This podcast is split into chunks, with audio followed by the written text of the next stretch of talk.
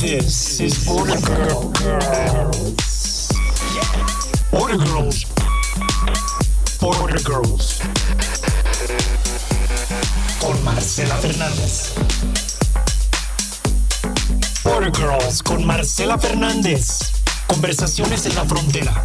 El Paso, Ciudad Juárez, Las Cruces.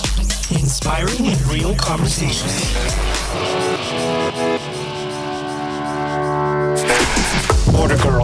Con Marcela Fernández. Hola, ¿cómo están todos? Yo soy Marcela Fernández y comenzamos con Border Girls. Y bueno, el día de hoy estoy muy emocionada, pues hoy me acompaña una super mujer, una Border Girl que tengo el orgullo y privilegio de conocer desde hace 30 años. Una de mis mejores amigas, una mujer incansable, creativa, admirable, que nos inspira constantemente. Tiene una super trayectoria editorial en el mundo de la moda, arte y cultura de más de 20 años. Empezó su carrera en Nueva York como directora de moda en la revista The New York Times y también ha trabajado en las revistas Interview y W. Actualmente es la directora editorial en la revista Vogue México y Latinoamérica. Bienvenida, Carla Martínez de Salas. Es un honor tenerte aquí en este espacio. Muchas gracias por apoyarme y por estar en mi nuevo podcast. Marcela, muchas gracias por la invitación a estar en tu nuevo podcast, Border Girls. Me da mucha emoción poder platicar contigo.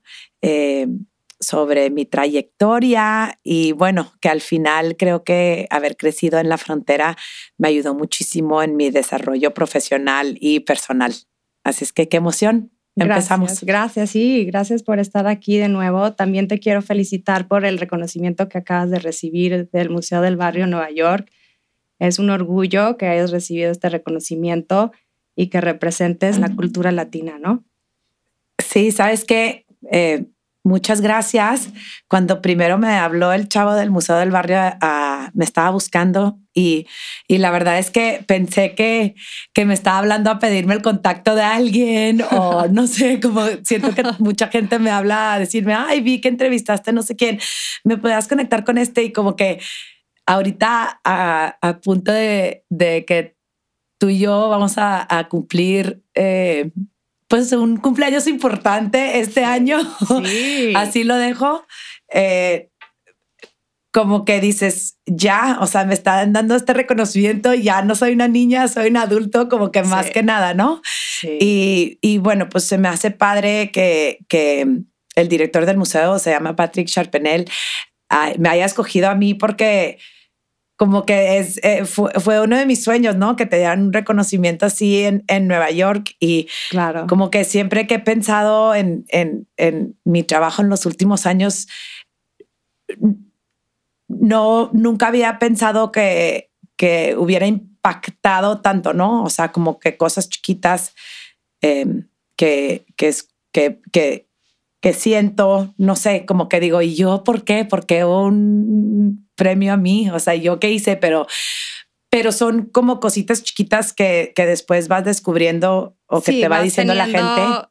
Una trayectoria de poco en poquito y vas creando algo, ¿no? Sí, mucho más grande. Sí, justo me, encanta escuchar podcasts, entonces siempre eh, eh, hoy estaba escuchando uno sobre el pelo de, de los afroamericanos, ¿no? Y, y good hair.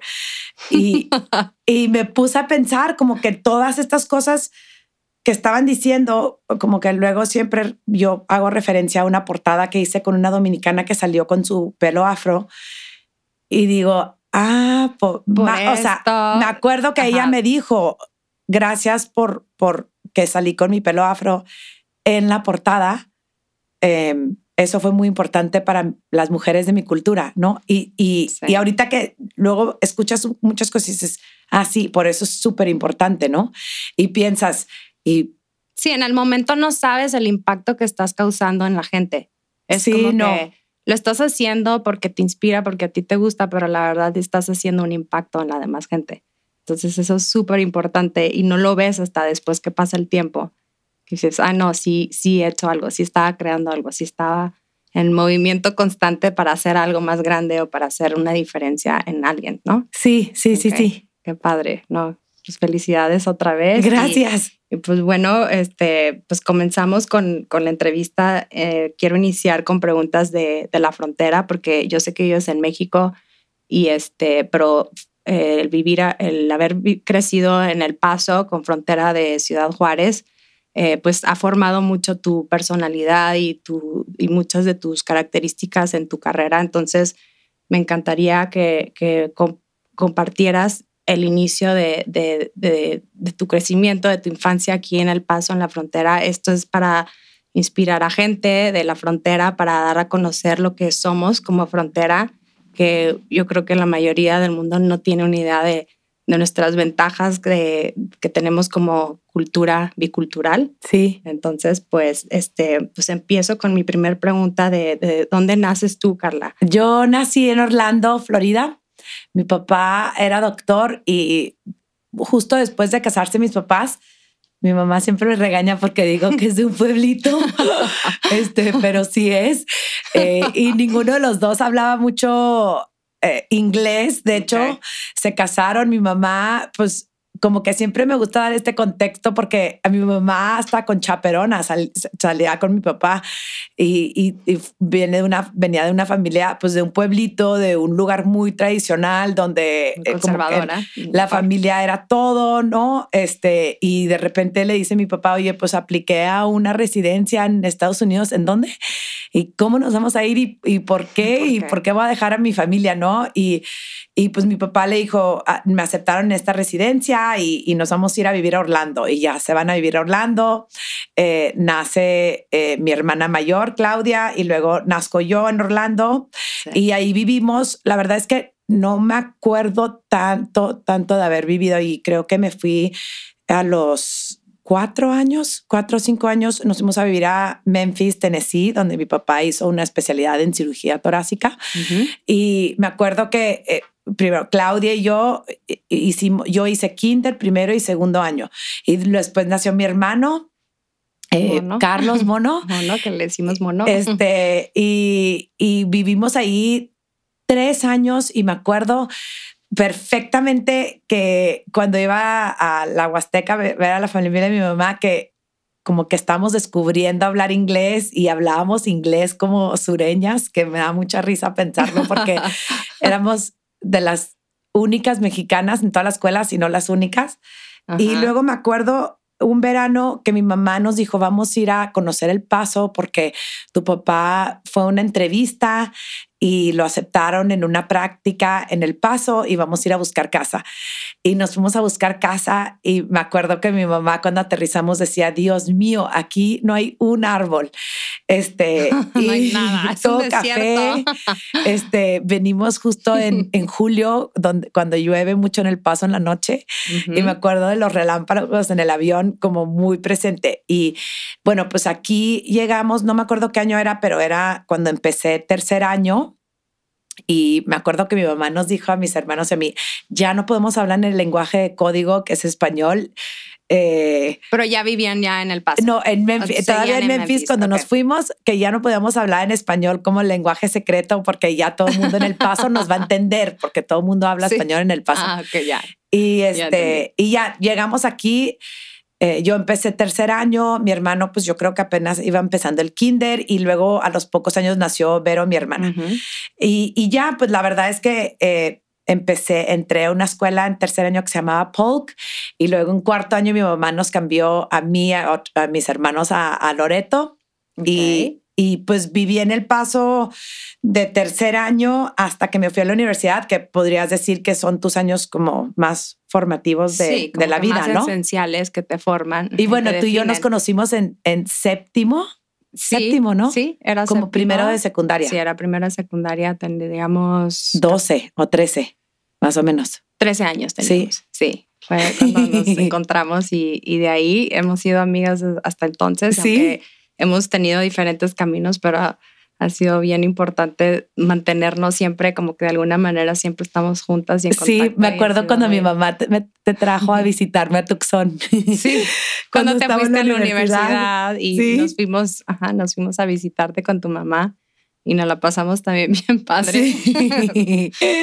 que era otro, o sea, otra experiencia, otra etapa de que estábamos viviendo, pero estuvo muy, muy interesante habernos encontrado en esa. En, sí, o sea, en, esa etapa. ese como lugar que estaba cuatro horas, pero era tan diferente de Sí, mi experiencia tan- en el paso. tan cerca, pero a la vez tan, Tan lejos. Ajá, y tan diferente también. Sí, No, como que siento que sí, sí cambia cuando es una frontera, la verdad, porque pues tienes de que la gente que vive en El Paso cruza de un día a otro, puedes ir a Juárez, puedes ir de Sí. que hasta el súper. Y Tucson, bueno, de hecho me da pena decirlo, pero nunca conocí la frontera en Nogales, que es, que es, o sea, mucha gente iba a Nogales como a... Pero no es así tan cercana a la No es tan como cercano, no. nosotros, que nosotros No. podemos ir, O sea, estamos en el freeway y vemos Sí, sí va la gente, pero no, no es, no es tan, no es como decir el Paso Juárez para nada. No, por eso siento que sí tenemos algo único. Y incluso la, la frontera, perdón, de, de San Diego con Tijuana también. Así es también un poquito más de distancia. Ah, sí.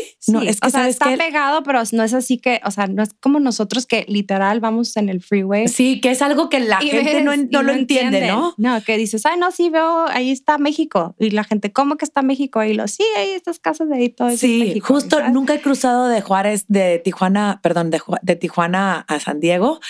Eh, Sí, es diferente. y creo que sí se siente diferente. Sí, sí, es Eh, una... También mi esposo, que siempre lo regaño por decir esto, pero siempre dice que la, se- la diferencia se ve muy, muy, muy, el contraste se ve más fuerte porque San Diego es hermoso. Y digo, el paso también es hermoso. sí. menso. Es que es diferente, es muy, son muy Sí. diferentes y cada, cada uno tiene su, su belleza, obviamente, pero sí, este San Diego pues es California, no deja de ser California, todo es más verde, Sí, el mar, exacto. aquí no tenemos mar. pero sí es muy fuerte como ver el mar de Tijuana y dices, y no me quiero meter. Y luego ves el de San Diego y dices, sí, ahí me sí quiero dices, "Ay, meter. este sí me. Pero bueno, Ensenada también es súper lindo y está a, poco, a pocos minutos. Sí, también está relativamente cerca. Yo nunca he ido a Ensenada, la verdad, pero este, como que Se come muy rico. Sí, me han dicho que sí se come súper rico. Sí, la verdad. Este, bueno, entonces dime nada más, Carla, ¿cómo este, tú, en qué momento tú te das cuenta de la diferencia de dos países? O sea, de, distinguir que hay dos culturas, dos países, dos lenguajes y que estás viviendo literal enseguida de otro país. ¿En Pues qué momento? Yo creo que cuando llegamos, mi mamá nos como que nos decía, bueno, ya vamos, ya no hablen, vamos a tener que hablar español, como van a hablar español mucho más porque está al lado. Y me acuerdo que mi papá tiene una hermana que vivía acá, este, que vivía en Juárez, que se fue hace muchos años de San Luis Potosí. Y me acuerdo que cuando íbamos a su casa y como que este intercambio tan fácil, ¿no? De, de cuando nos metieron a la escuela, especialmente cuando entré a Loreto, no, no tanto cuando estaba en Polk porque era pública y como que todos los niños van de la zona, Sí, es pues la van a la zona. escuela, ¿no? Ujú. Y a Loreto es privada, entonces pueden ir todos los diferentes niños de Juárez, del East Side, West Sí, Side, de todos etcétera. lados, sí. Y creo que ahí fue cuando me di cuenta de que, wow, o sea, Hay más diversidad. Hay de- más de diversidad. estamos viendo al lado de otro país donde como que estamos intercambiando la cultura todos los días. Sí. Y me acuerdo como siempre ir a Juárez los domingos o ese, o sea, como desde O sea, como que llegamos, familiar, ¿no? como que era algo familiar. Sí, era algo familiar y, y me acuerdo que mi mamá como que siempre le gustaba ir al súper o tenía como esas ciertas cosas para cuál ir a Juárez, ¿no? Sí. Y mucha gente como que decía, ay, es que ustedes son de... Toda mi vida como que siempre me decían, es que eres de Juárez y por eso vives del Paso. Yo no, de hecho no, o sea, soy del... Llega, mis papás llegaron al Paso, pero pues no eran de Juárez, Sí. ¿no? Eran de San Luis. Entonces, como que esa relación de tener primos en Juárez, como que nunca la tuve, ¿no? Porque mucha gente como que tiene su familia en Juárez, en Chihuahua y en El Paso y como que es toda una comunidad y yo no tenía esa parte, pero sin Sí. embargo sí me sentía pues con esa conexión Con a Juárez de porque estaba al lado y porque pues era fácil ir. Claro, sí, o sea, era un acceso fácil y tenías familia y ya, o sea, fue aparte una conexión para ti de inicio, de tener a esta tía que tenías en Juárez para, o sea, como que tener esa convivencia, ¿no? Sí, exacto. Ok. Y dime, ¿te gustó crecer aquí en la frontera?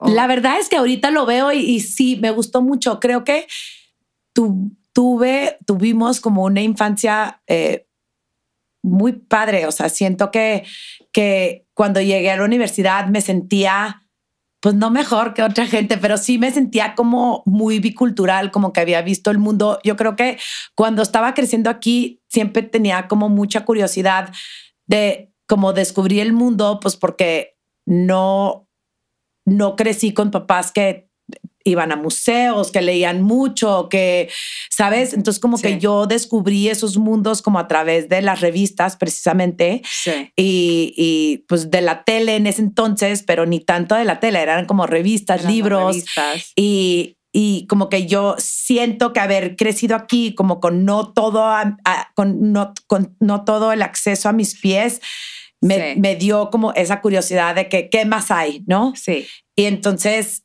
y siento que algo del paso es que sí, pues la gente es amable, tienes esta como, esta, eh, te sientes como parte de una comunidad. Y pues en esos años... Sí, la gente es más cálida. Sí, la gente es más cálida. Eh, creo que cuando los amigos de tus papás, como que toda esa comunidad que creas, mi papá era doctor, entonces eh, teníamos como esa comunidad de hijos de, doctores, o pero creo que aunque no lo hubiera tenido, siempre el paso es como un lugar que recibe a todo mundo y como que es un lugar donde, donde pues la gente es amable y, te da la bienvenida. Entonces, haber venido de otro lugar, aunque el paso pues no es una ciudad que recibe tanta, tanto extranjero, no, pero es tan sí, turístico. Sí nos sentimos como muy, eh, nos, nos acoplamos rápido. Sí, como que se siente, se sintieron acogidos por la gente. Sí, sí. Y mucha gente también como es de muchos lados también, entonces por eso es la, la gente más abierta a lo mejor y es más amable. Y siento que se identifica pues hay con la como, gente que no es de aquí, ¿no? Sí, y siento que mucha gente pues se viene a vivir acá, ya sea de Juárez, de Chihuahua, de otras partes, entonces hay esta como sensación de, de cuidar a tu comunidad y de cuidar a tu ciudad. Entonces, por eso, pues, por eso dicen que hay poco crimen, ¿no? A pesar de no ser un condado muy rico, que normalmente tienes como esa, como condado pobre, eh, sí. hay más crimen. Y, y sin embargo, el paso como que es muy único en el sentido de que no. Sí, no hay tanto crimen, no hay tanta violencia. Y al contrario de, pues, de Ciudad Juárez, obviamente, pero este sí es cierto, o sea, tienes ese sentido de seguridad de que puedes hasta dejar tu casa abierta y sabes que nadie va a entrar y... Sí, o puedes dejar tu coche abierto, no sé. Por tanto tiempo me acuerdo que cuando llegaba de Juárez en la noche, ¿no? mis papás nos dejaban la puerta abierta. Sí. Y, y, no pasaba nada, ¿no? E, y siento que hay pocos lugares así en el mundo. Sí, sí, definitivamente, de acuerdo. Este, cuéntame de alguna anécdota en la que recuerdes cuando cruzabas de un lado a otro la frontera, mala o buena, que puedas compartir, que, te tocó vivir ya sea buena o mala, lo que sea, pero es, este, ha habido varias experiencias. pues sí, uh, yo creo que tuvimos varias experiencias y no sé si te acuerdas, pero en algún momento no te pedían ni comprobante. Nada. De nada. Hasta 2001 creo que no podías cruzar diciendo American o no. Y me acuerdo, sí me acuerdo el primer momento que mi papá se hizo americano, eh, ya como formalmente y y le pidieron sus papeles y mi papá le decía, pero ¿por qué me los pides a mí? No se los pides a nadie más. O sea, sí, pues porque a lo mejor no era, pues porque era moreno, yo creo, y él, eso decía él, ¿no? Sí. Eh, pero sí, eso se me, eso se, me, se me hacía como muy chistoso que, que no te pedían nada, tenías que decir American. Nada decías American y pásale. Y pásale. Y, como que eso, pues obviamente fue cambiando, pero ahorita cuando cruzas, o sea, no puedes ni... Ah. Te revisan de hasta todo. Con, hasta con mi pasaporte hace dos años me metieron al cuartito. Yo juro que es porque no. mi hija Constanza es, muy, es más blanca que yo y no se parece mucho a mí y me metieron al cuartito. Y yo le decía al señor, pero ¿por qué me estás metiendo al cuartito? Y no me contestaba.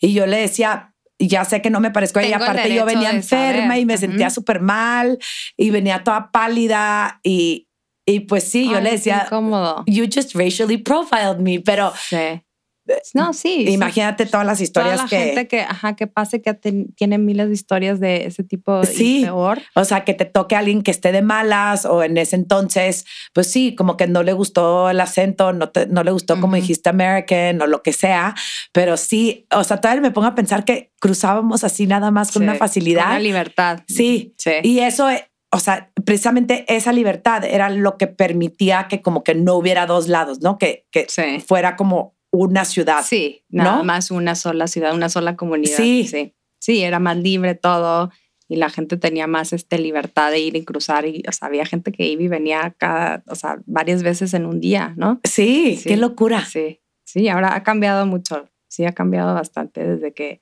nosotros que cruzábamos de chiquitas hasta ahora, sí ha cambiado bastante. Sí, creo que después de 2001 fue cuando empezaron a, después de septiembre 11 fue cuando empezaron a pedir Sí. todo eso, Más documentación, Sí. más comprobantes de, de, de- de Dónde vives, qué vives, haces, Sí, ¿no? sí se pusieron más estrictos definitivamente, sí. Sí, la verdad, este, pues han- cómo va cambiando todo, ¿no? Y, y pues también es algo, una- a- también para bien, ¿no? Pero sí, qué padre que o lo sea, podemos- especialmente si te pones a pensar como ahorita con, con las restricciones de COVID que las acaban de levantar en noviembre, Ujú, o sea, apenas, la gente no podía venir, la gente y cómo afecta eso la frontera, ¿no? No solo la Y no parte daba- financiera. el resto del mundo no se daba cuenta, la verdad, del impacto que causaba por estar cerrada la frontera. Sí, o sea, y, Era y como alguna gente fue capaz de volar, no sé, a Dallas o Sí. a México, México, Dallas, Dallas el paso para poder, cruzar. llegar a su frontera. Sí. Era ridículo que decías, en serio, o sea, era así hasta triste. Sí, era Sí. muy, muy, muy triste. Y, y sí, mucha gente que venía de que, ay, o sea, mi consulta con doctor, este, a ver a familia, Al dentista. al dentista, o sea, cualquier tipo de cosas tenía que literal volar para entrar a ciudad, a Ciu- al paso, Al Paso. de Ciudad Juárez al paso. Sí. Tenía que irse por, por vía aérea para, para poder llegar a su Sí, frontera. que cuando está- antes no, pues no era así, ¿no? Sí, definitivamente fueron tiempos de locura. Y este, la verdad creo que ha sido una ventaja que, que ya, ya me, ya me cuatrapié, perdón. Carla, ¿qué crees que son las desventajas y, y ventajas de vivir en la frontera? Pues creo que definitivamente las ventajas son, bueno, que tienes otro país a- al lado, ¿no? Eh, creo que eso es algo que, que es invaluable. O sea, si lo, si lo piensas, ¿no? Te da como un, un conocimiento pues, de otra cultura, aunque tú no seas mexicano, aunque seas americano y nunca en tu vida no tienes ni familia ni conocimiento de México, pues automáticamente aprendes Sí, es natural. de otra cultura. Muchos de los niños que conocemos pues hablan yendo, llegan al kinder hablando inglés, eh, digo español como su primer lenguaje, Ujú, ¿no? Su primer idioma. Eh, como su pri- pri- idioma y, y creo que eso pues es increíble poder tener como la ventaja de, de dos lenguajes, de dos culturas. Em, creo que te da un, un conocimiento al mundo súper único y una perspectiva eh, pues muy abierta porque pues como to- sabemos el mundo pues es está más y más globalizado, eh, esperan Claro. más que conozcas diferentes culturas, siempre es más fácil aprender un tercer lenguaje cuando ya sabes dos, claro, es eh, más fácil. te todo. vuelves una persona pues mucho más tolerante, ¿no? Al- en, en general. Eh, Sí. De las desventajas, pues, o sea, creo que yo personalmente nunca podría, podría decir que hay desventajas. Obviamente, creo que las desventajas con el tema de, la inmigración, pues siempre hay problemas, ¿no? De eh, problemas eh, complejos sobre, sobre la inmi- inmigración ilegal y todas las, eh, todo lo que está pasando ahorita en, en la frontera, especialmente ahorita, hace poco estaba escuchando algo sobre los migrantes que están em- esperando cruzar a Estados Unidos, pero también llegan 10 mil ucranianos y pues dices como que los dejan, ucranianos sí ajá, los dejan los dejan pasar, pasar. y es como un tema de, pues sí, pero ellos son blancos, o sea, y, y la verdad es que no sé si Sí, es sí controversial así ese tema. como blanco y negro, pero sí es muy contro- controversial. Entonces yo creo que si hay temas, o sea, de una situación migratoria, pues que son mucho más complejos. No me voy a atrever a, a, a, decir cuáles son esos temas, claro, pero sí tiene sus desventajas, ¿no? Sí. Y, y, a la vez también, pues, las ventajas de, de, de, recibir a esas personas también es, es que hacen una comunidad, eh, pues, como decimos, más bicultural, ¿no? Creo que la, la, cultura del paso, al ser bicultural, eh, pues es algo que ha tenido muchas ventajas, ¿no? Sí. Entonces las, las desventajas yo no las he vivido personalmente. Ok. Sí, nada más las ves como de fuera de todo. Sí. Ok. Eh, dime, este, ¿qué tanto aprecias esta frontera, este, este espacio donde creciste? Uy, pues la verdad es que lo aprecio muchísimo. Me encanta, me encanta el paso, me encanta me encanta el desierto y siempre le he encontrado como mucha belleza al, a esa parte que decía mi mamá que no veía ni un árbol. yo veía, yo vivía muy contenta. muy eh, me acuerdo que cuando vivíamos en, en, en Memphis siempre había tornados y llovía mucho y yo vivía aterrorizada por esa alarma de, de como ahora en México hay de sismos, en ah, Memphis había de tornados y te tenías que meter como a un lugar seguro y yo les, lo primero que le pregunté a mis papás, ¿Hay tornados en el paso? No, no, Ahora aquí hay como tormentas de aire, ¿no? sí, pero la verdad tenemos, en general tenemos bastante y de polvo. Pero sí, o sea, por lo las alergias a lo mejor, pero fuera de eso. En general, creo que que el paso tiene un clima, pues la verdad, bastante padre. Eh, tienes experiencia de que sí llega a nevar, eh, tienes... Pero tampoco extremo. sí, tienes, como el verano súper caluroso, tienes un poco de primavera, tienes más otoño que nada, más otoño que invierno, o sea, como que las estaciones sí las, sí las tiene todas, pero no son tan extremas más que el verano, ¿no? Eh, entonces sí siento que hay como, como que le tengo mucho cariño a esa, a este lugar. Eh, no sé, como que siento que creciendo no había mil cosas que hacer, siempre teníamos que ir, si queríamos encontrar un vestido, siempre te ibas fuera, o si querías ir a un concierto, como que siempre tenías que volar a Dallas o a Phoenix o a algún lado, como que tenía más, ¿no? Y yo creo que ahora veo que fue una ventaja no tener como todas esas cadenas. Todo el acceso a todo. Todo el acceso a todo, ¿no? O sea, me acuerdo que de chiquita decía, ay, ¿por qué no hay un Banana Republic en El Paso? y era como que lo que te importaba. Y ahora como que dices, qué bueno que no había porque, eh, no sé, siempre digo, no, valoras más, sí, aprecias más. Siempre Pero aún así el acceso donde estábamos estaba fácil. O sea, sí. podías ir a Tucson, a Phoenix, a Los Ángeles. Y como que a la gente le da risa también que no entienden que el paso está igual de cerca a Los Ángeles que está a Houston. Sí, no lo entienden. No, sí. no, entienden que tenemos más cercanía a esa parte de California a lo mejor. Está más fácil y preferimos a veces irnos, este, lamentablemente siendo Texas, como que preferimos irnos para allá pero es, es, es, casi igual la distancia. Sí, sí. Entonces como que eso me encanta, me encanta que como que hasta el acento del paso es neutro, ¿no? No, no es como el resto de Texas. Entonces, sí, de cierta manera como que siento que... Somos muy únicos. De, sí, somos súper únicos. El resto de Texas. Y como que cuando vivía en Memphis, Memphis sí tenía como que, ok, me veo diferente, no me veo americana, por decir, ¿no? En ese como contexto, como que tengo, tengo rasgos como más mexicanos y cuando siento que en el paso como que me sentía muy pues en casa. En casa, te identificabas. Sí. Sí, sentías así como que, pues sí, es casa para mí y lo sentías muy natural vivir aquí. Sí, entonces como que crecí con, como que, a pesar de que después me fui a Tucson a una escuela muy grande con, no sé, mil estudiantes por materia, en una de las como que yo tenía como que este, como no sé por qué tenía como, era muy segura. Sí. O sea, no tenía como... Sí, tenías una seguridad de ti misma sin alguna o sea, inseguridad e inquietud de que venías de, no sé dónde, ya sabes, como que siento que por, por eso, ese motivo fue mi,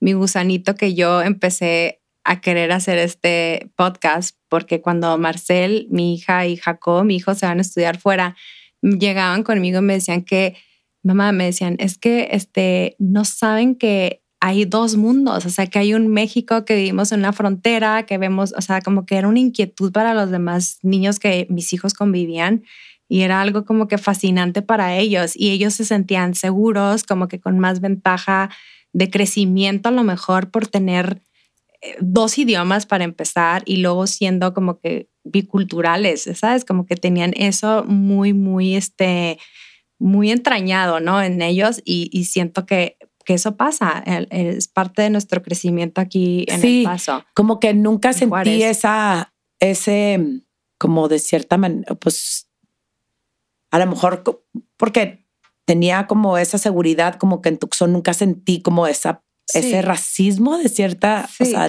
que a lo mejor mucha gente de ti misma. Sí, te sentías preparada. Sí, me sentía preparada como para lo que venía, ¿no? Claro. Y que sí, muchas veces pues te encuentras en situaciones donde pues la gente como que no es tan acogedora, ¿no? Sí. O sea, como que aquí me sentía no tan diferente de cuando salía a Sí, en a otras partes de Estados Unidos. Sí, a mí también me pasaba eso.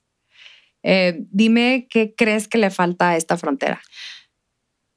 Pues eh, yo sí siento que como que le falta reconocimiento. Ahorita, si me preguntaras hace 20 años, te diría tiendas, restaurantes. No, o sea, pero ahora sí siento que ha crecido y como que siento que gracias a la inversión que le han hecho, y yo creo que a lo mejor más oportunidad de trabajo, como más crecimiento. La verdad es que no sé exactamente porque sí sé que, que van a traer una planta de Amazon y de muchas cosas. Sí, y, y este, digo, estamos en constante crecimiento, desarrollo. Sí, como que sí, siento que, que, por ejemplo, sé que hubo hace poco, hace unos años hubo como una, una encuesta, ¿no? De dónde debería poner... Eh, no me acuerdo, una de estas compañías de tecnología, como que dónde debería poner su planta, ¿no? Y yo siempre digo, ¿por qué no la ponen en el paso? Como que tienes gente que quiere trabajar, buena actitud, espacio, ¿no? O sea, como que hay a dónde crecer cuando muchas ciudades no tienen para dónde crecer, como que este clima, eh, creo que la parte de, de, de, inversión, pues es algo que sí le vendría bien.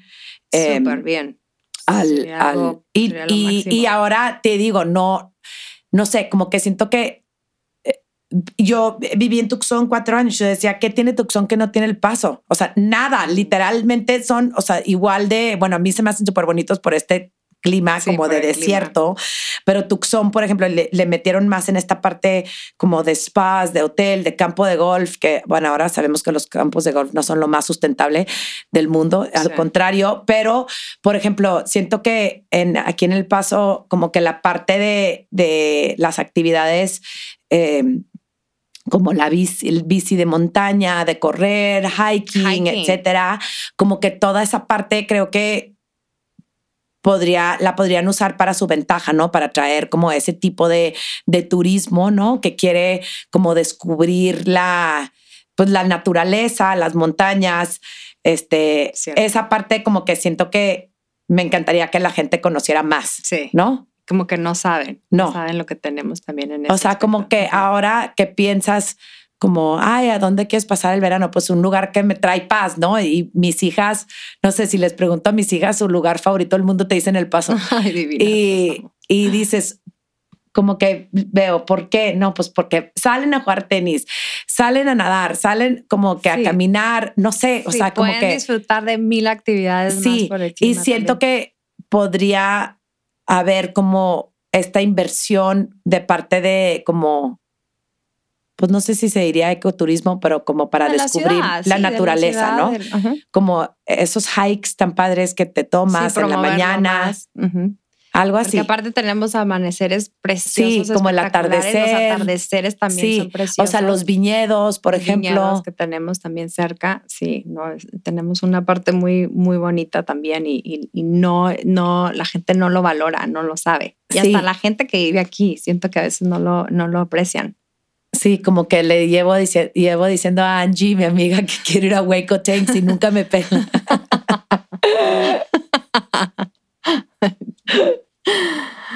Carla, dime de un lugar favorito que tienes eh, de toda tu vida yendo que sigue existiendo aquí o en, Juárez que todavía dices, ay, cuando vaya a, a Juárez o al Paso, quiero ir a este lugar?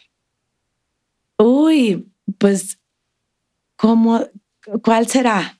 Eh, de aquí del paso, me acuerdo que, que mi mamá siempre le encantaba ir a un lugar que se llama Lancers, no sé si se acuerdan de él, que estaba Sí. como arriba de un banco. Sí. Y mi esposa decía, ¿por qué le gusta venir a tu mamá aquí? Pero a mi papá me acuerdo que de ahí le encantaba como el shrimp cocktail.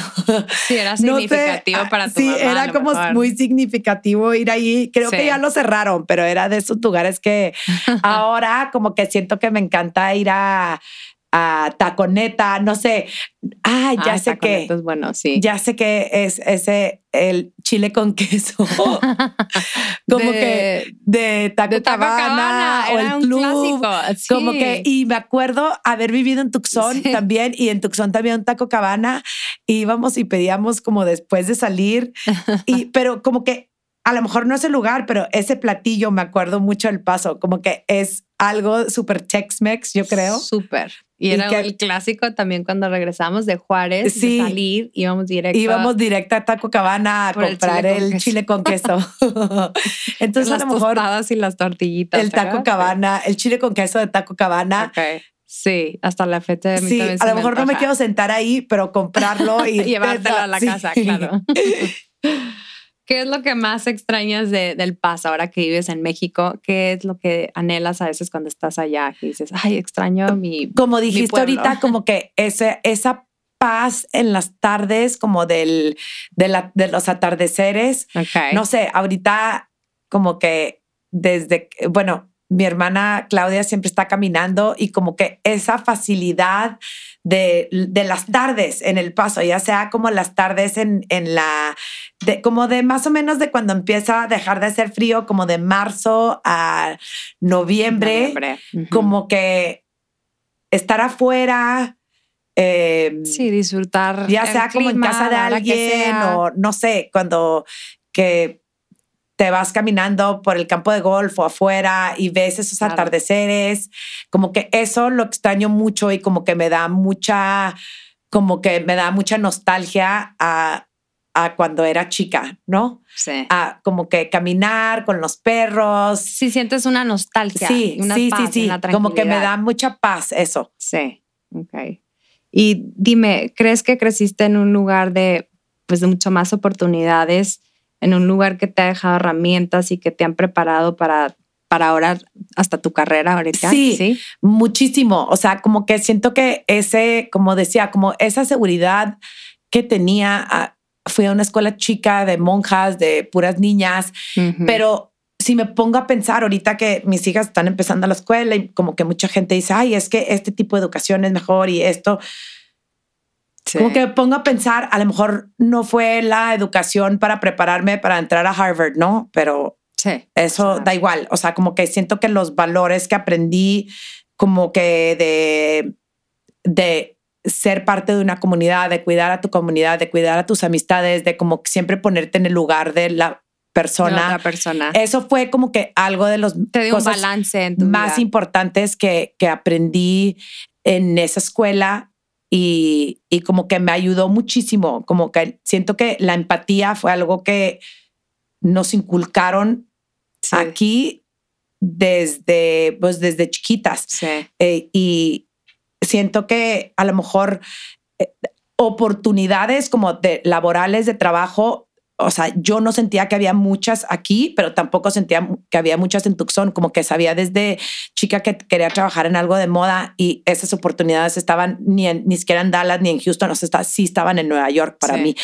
Pero sí, o sea, eh, las oportunidades no las tenía aquí, pero sí siento que tenía como todas las herramientas para poder desarrollar mi carrera profesionalmente fuera, Ok. gracias a haber vivido aquí. Ok. Sí, no, definitivamente. O sea, te dio, te dio mucha preparación para, en- o sea, Sí, como para a la vida lo- real, Ajá, para ¿no? lo que es la vida. Sí. Sí, sí, sí, cierto. A lo mejor no de libros ni de mm, como books, no, como book smarts, más smart. como Street, street, smart. smart. Sí. Sí, Claro, sí, eso te da, eso, de verdad que sí te prepara. O sea, he visto, Sí. O sea, yo sí siento que a mí me preparó muchísimo. A mis hijos los veo cómo se desenvuelven, cómo se desarrollan y digo, sí, o sea, te prepara o sea, puedes ser una persona súper inteligente, súper book smart y lo que quieras, pero también tienes que tener un poquito de street smart y desarrollar ese, ese, intelectual, ¿no? De que te, te ayuda, te, te lleva más. Sí, exacto. Sí, porque puedes ser la persona más educada, más intelectual, más inteligente, y, y, si eres antisocial, hasta antisocial o que no, no, no te sabes este, desenvolver en el mundo, no sabes ni cómo cruzar una frontera o como nosotros lo hacíamos, que cruzamos a pie pues y regresamos a pie, nos íbamos en taxi, o sea, como, que no nos daba miedo, ¿no? o sea, como que decías, por favor, puedo cruzar la frontera más peligrosa del mundo, me va a dar miedo caminar por las calles de Nueva York, pues claro que no. Claro, no, sí. Entonces eso siento que te da una, no sé, un poder, ¿no? sí. Es súper importante. Dame este, tu definición de, de, un pocho, una persona pocha. A todo el mundo le pregunto esta pues pregunta creo porque que, está interesante las respuestas que tengo, entonces se me Pues de cierta manera yo siempre digo que es como mi lado pocho, ¿no? O sea, creo que es esa persona que como que piensa habla, sueña en dos idiomas. Sí. Y es como alguien de la frontera, o sea, que se, se, desenvuelve tanto en español como en inglés, como que te digo, alguien me pregunta que en qué idioma sueño, pues en los dos. Y como que mezclar los dos, sí. aunque no se escuche mal, como que ciertas palabras que decimos. Que te salen más natural. Eh, sí, que te sale. Una conversación te sale más, estás hablando español. O sea, como que, no sé, yo creo, yo diría que es alguien que como que vive entre dos culturas, ¿no? O sea, que vive, pero es muy de frontera, siento. O sea, es como muy de frontera sí, muy natural y que te puedes decir literal, voy a hacer pocha back and forth con el idioma. O sea, por ejemplo, mi mamá no es pocha. O sea, mi mamá siento que es, ella es completamente como que piensa en, español totalmente y como que cambia su foco cuando es en inglés. Y yo, o sea, como que intercambio palabras, intercambio pensamientos. A veces no me doy ni cuenta, ¿no? Que estoy pensando algo en español, pero también lo pienso en inglés y como que ese, esa habilidad de poder como estar en dos idiomas siempre. Sí, sí, ok, interesante. Em, necesito que me platiques un poquito del proyecto de que, que, con el que has colaborado de Project Pass. Eh, cuéntame un poquito de Bueno, pues Project Pass creció de hecho, de, de, muchos pochos, no te de, de, de todos los pochos que vivían en Nueva York, eh, de todos los mexicanos eh, y americanos, más bien como siempre digo, como gente del paso que, que, que estábamos en Nueva York en ese entonces y empezó como que este, esta violencia de la cual cuando yo vivía aquí, pues sí era peligroso Juárez, pero no era lo que fue como en 2007, 2008, empezó, 2007. empezó en el 2007 más o menos. Este, y pues ya desafortunadamente no se ha ido, ¿no? Em, esta violencia como, y, y lo, eh, fue como una reunión que tuvimos en, en, en Nueva York con decir qué podemos hacer. Y pues creo que lo que podíamos aportar es como ayudar a las comunidades a desarrollar programas para los niños, para tener una guardería donde se podían ir esos niños cuando sus papás estaban trabajando, eh, trabajar como con el Paso Community Foundation para identificar esos, esos, esas fundaciones en Juárez que estaban ayudando a a los niños que vivían en, comunidades pobres, donde no tenían los recursos para enseñarles a niños de arte, de, de deportes, ¿no? Y, y eso fue como que nosotros sabiendo que estábamos fuera y que no íbamos a decir, ok, voy a empezar una fundación para ayudar a los niños, ¿no? Y pues sí, pero ya hay fundaciones muy buenas que están ayudando en Juárez, que están ayudando eh, durante el COVID. Trabajamos con, con otra fundación en Juárez como para ayudar a, la gente que pues que no puede ir a trabajar y que sí tenían que seguir dándole de comer a sus hijos, ¿no? Y, y como escoger esas eh, diferentes asociaciones que están ayudando y por aunque fuera una persona que le cambias la vida, ¿no? Aunque fuera una persona que... es una diferencia, que, una persona... Por esta fundación no se fue en el camino de de la violencia, ¿no? O sea, de como cambiar ese patrón en las familias.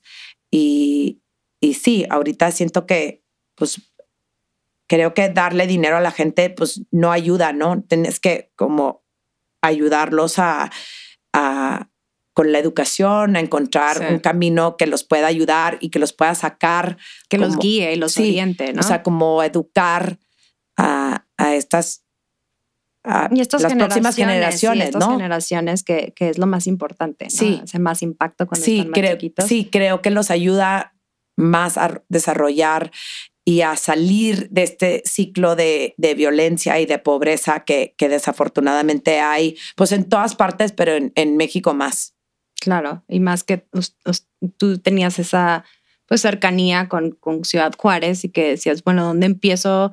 A veces empiezas apoyando en tu comunidad, en lo que tú quieres, y ese es el granito de arena que creas en el mundo. Entonces no tienes que hacer por todo el mundo, simplemente empezando, empezando en un espacio. Sí, empezando en un lugar donde, donde, donde veíamos que, Que había mucha Qué triste, ¿no? sí. Cuando matan a alguien eh, porque están en narcotráfico y, y cómo ayudas a que no se vaya, a que que no se los niños no la quieran. historia. Sí, Sí, sí. para que no, para que rompan ese, ese patrón de violencia que hay.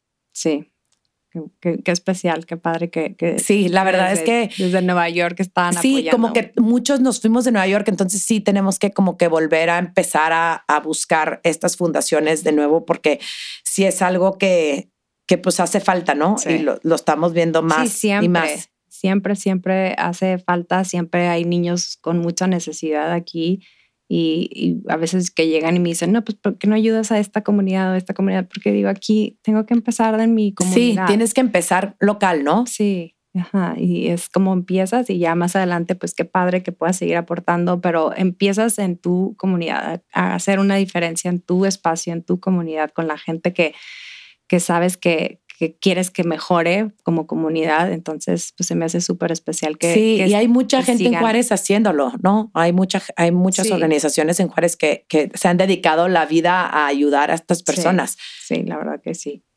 Tenemos, tenemos esa, ese privilegio, la verdad. Sí, ¿Tienes alguna persona que inspire de, eh, de aquí, de esta frontera, que, que te inspire?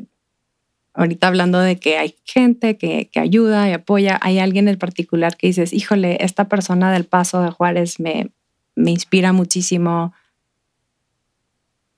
Pues siento que como que hay, o sea, toda la gente que ha ayudado como a desarrollar el centro, como de toda la gente, me, me encanta como que ver cuando, cuando la gente que es más afortunada precisamente aporta a su comunidad, ¿no?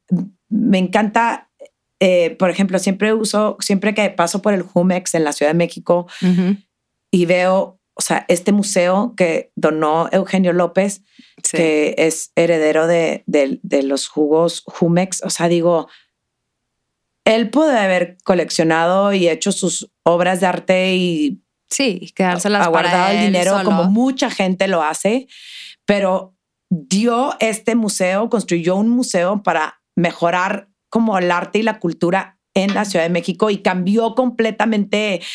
Y siento que aquí en El Paso tenemos a gente que también ha dicho, Sí. ok, quiero ayudar a que crezca el centro, quiero ayudar a traer más trabajos y eso no se hace fácilmente, ¿no? Entonces, puedes decir que es por tax returns y demás y Sí, pero la verdad, o sea, pero el la verdad es objetivo- padre que hayan construido un estadio de béisbol, ¿no? Que cambió completamente el centro. Eh, que hayan invertido en restaurar un hotel que fue de los más icónicos, de los Hilton más icónicos, de la familia Sí. Hilton como más icónico. El hotel Stanton House, ¿no? O sea, Elmi, los, estos lugares que han dicho, no, aquí voy a plan- plantar mi raíz y voy a ayudar a que crezca de nuevo la, la ciudad. Sí. Eh, el centro. el centro. de donde empieza el paso, ¿no?